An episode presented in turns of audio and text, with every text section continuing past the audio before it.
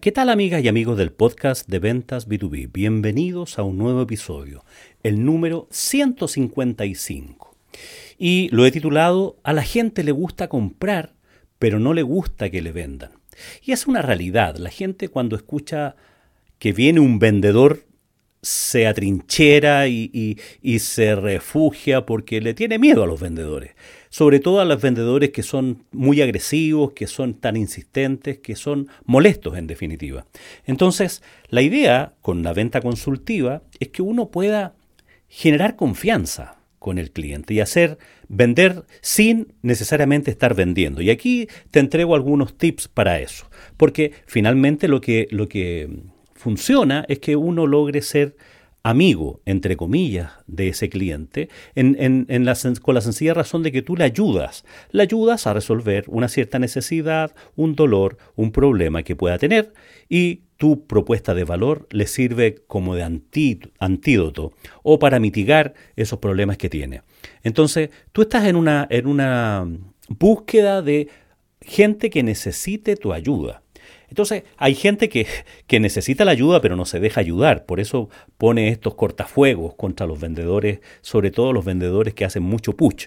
Hacer push es empujar la mercadería. O sea, yo tengo un stock, tengo un producto, tengo una oferta y ando buscando a clientes que, con los que me encuentre para, poder venderle. Y eso es, eh, es desagradable porque no sabes si esa gente necesita o no necesita eh, lo que tú tienes para ofrecerle no sabes si tiene o no tiene el dolor, la necesidad o el problema del cual tú te puedes hacer cargo. Entonces, la idea es que uno pueda vender sin vender, porque, repito, el título de este episodio, a la gente le gusta comprar, pero no le gusta que le vendan. Le carga a la gente que atosiga. Entonces, algunas malas costumbres que hay en, los vendedores es la Algunas te voy a nombrar aquí, algunas cosas para que te des cuenta. Por ejemplo, conectas buscas conectar con gente en LinkedIn o LinkedIn. Y buscas que hagan el contacto y, cuando te conectan contigo, a la primera le mandas una oferta de tus productos y servicios. Esa persona no te va a querer ver más no los necesita. Y sobre todo cuando es muy al voleo. Está lleno de comentarios en LinkedIn o en Twitter o en otras redes de gente que escribe a través de estas redes sociales ofreciendo sus productos y servicios y no se dan cuenta que la gente no necesitan. Están ofreciendo, por ejemplo, un curso de capacitación en algo y la gente te dice que es experta en eso. O sea, ni siquiera te das tiempo de leer sus redes sociales, ni leer si necesita algo o si pudiera estar, ser realmente tu buyer persona. Entonces, disparar a la bandada. Esa persona lo que va a hacer es bloquearte y, y no ni siquiera mirar tus ofertas, porque te transformas en un vendedor molesto.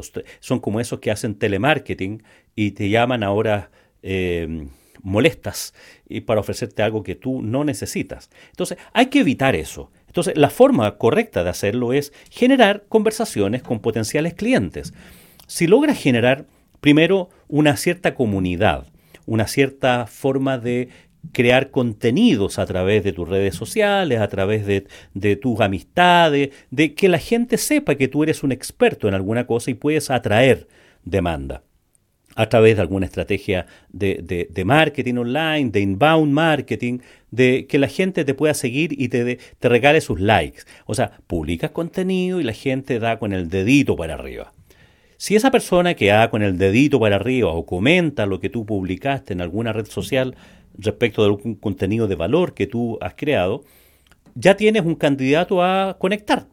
Y puedes conectar con esa persona y pedirle que sea tu contacto. Y probablemente si tienen algo en común, si vio tu, tu post eh, en, en, alguna red social, LinkedIn particularmente, que es la red más profesional y que sirve para hacer negocios, puede estar dispuesto a conectar contigo.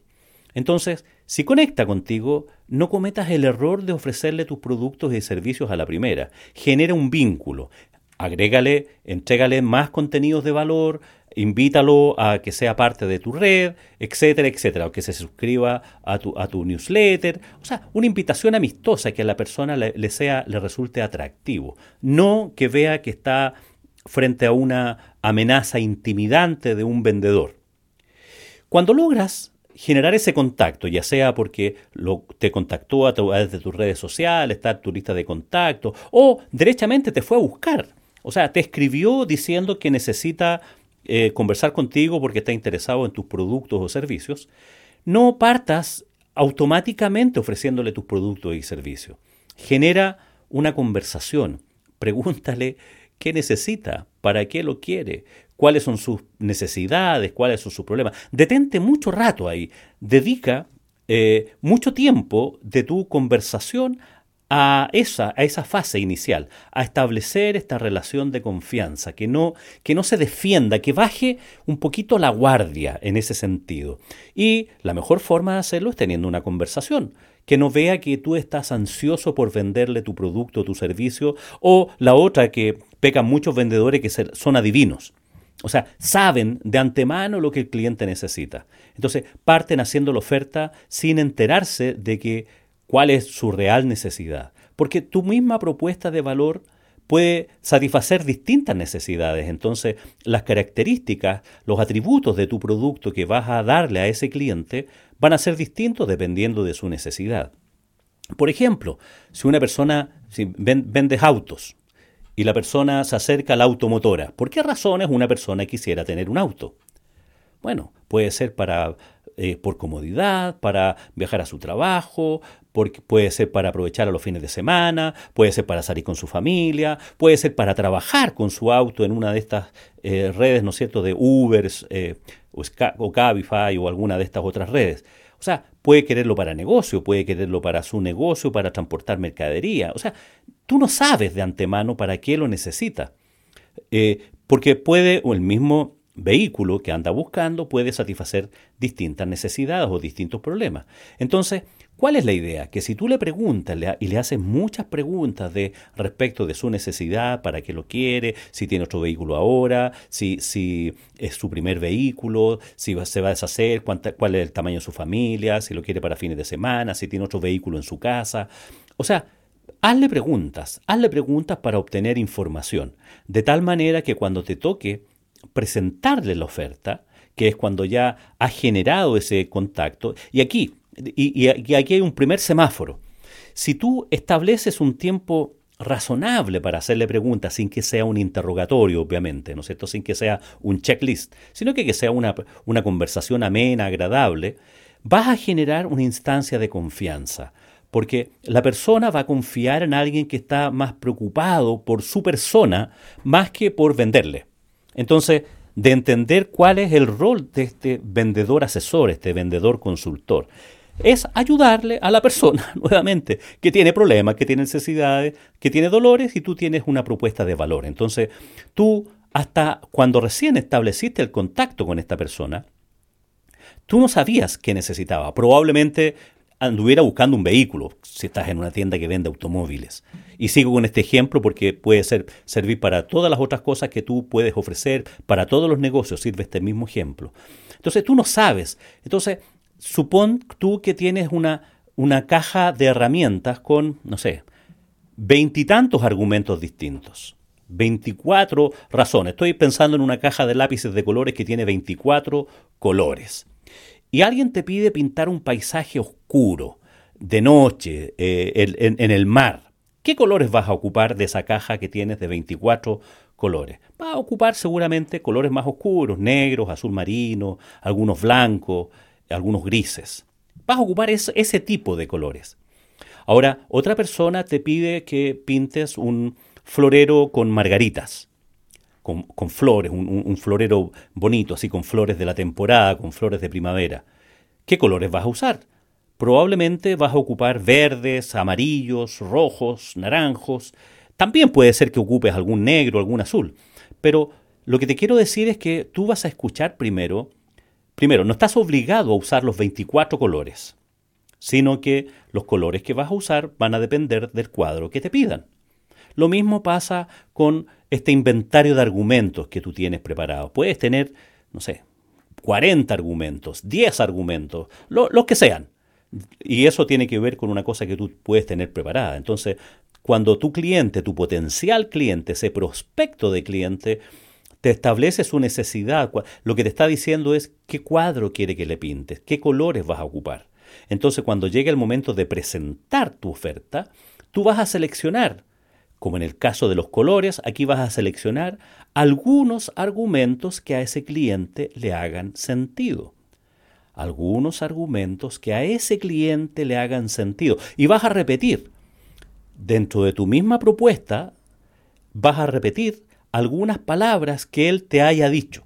Y con eso le vas a demostrar, uno, que lo estabas escuchando y dos, que la oferta que le estás presentando es personalizada porque tiene que ver con sus necesidades. Las necesidades que él te dijo en la parte previa de la conversación, en la fase, en la primera fase de este proceso de ventas.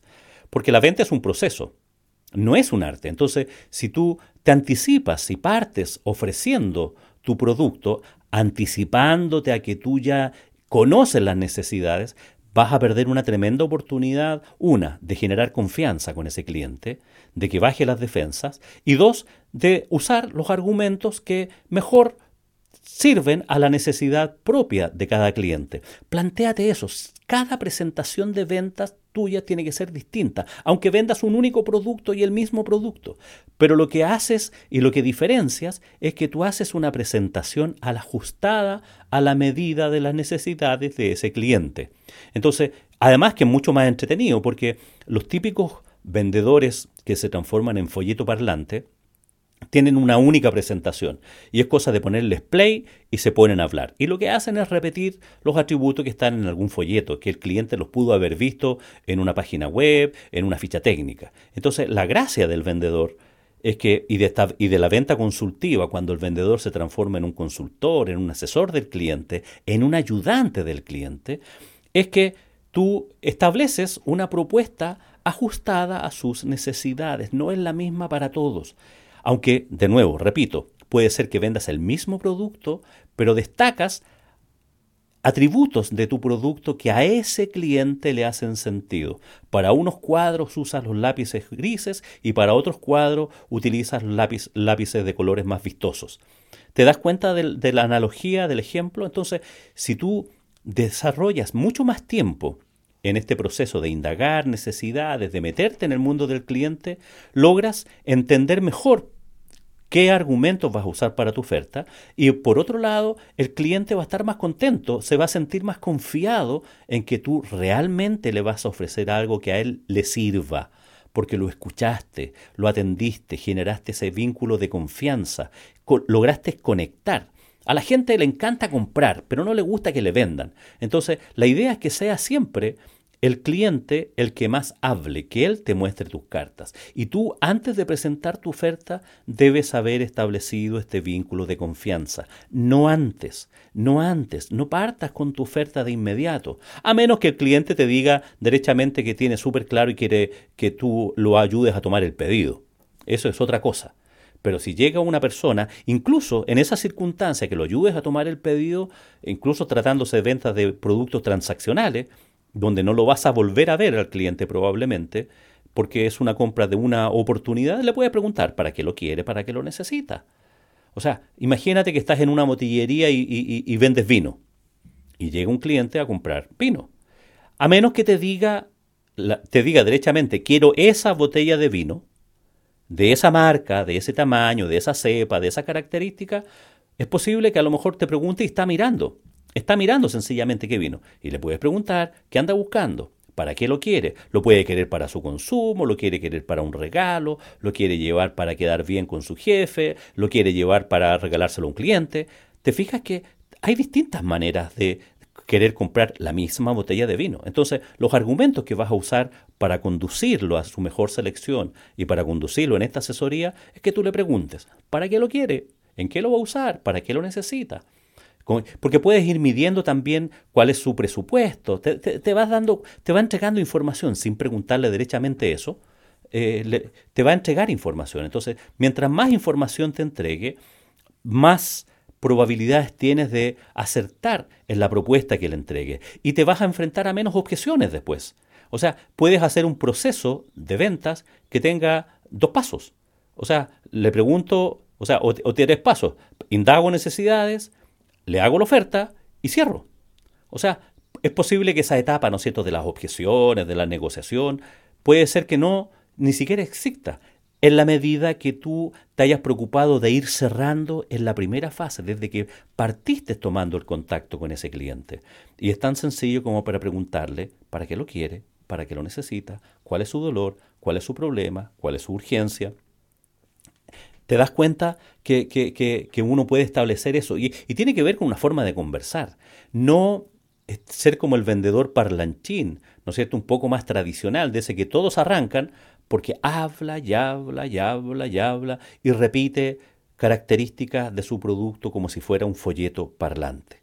Deja de ser un folleto parlante y te vas a dar cuenta que puedes vender mucho más. Vas a tener una mejor tasa de conversión si le dedicas más tiempo a este modelo de indagar necesidades, porque vas a generar más confianza y vas a adaptar tu presentación de propuesta, tu cotización a las necesidades que escuchaste de ese cliente. Vas a hacer, eso es venta personalizada.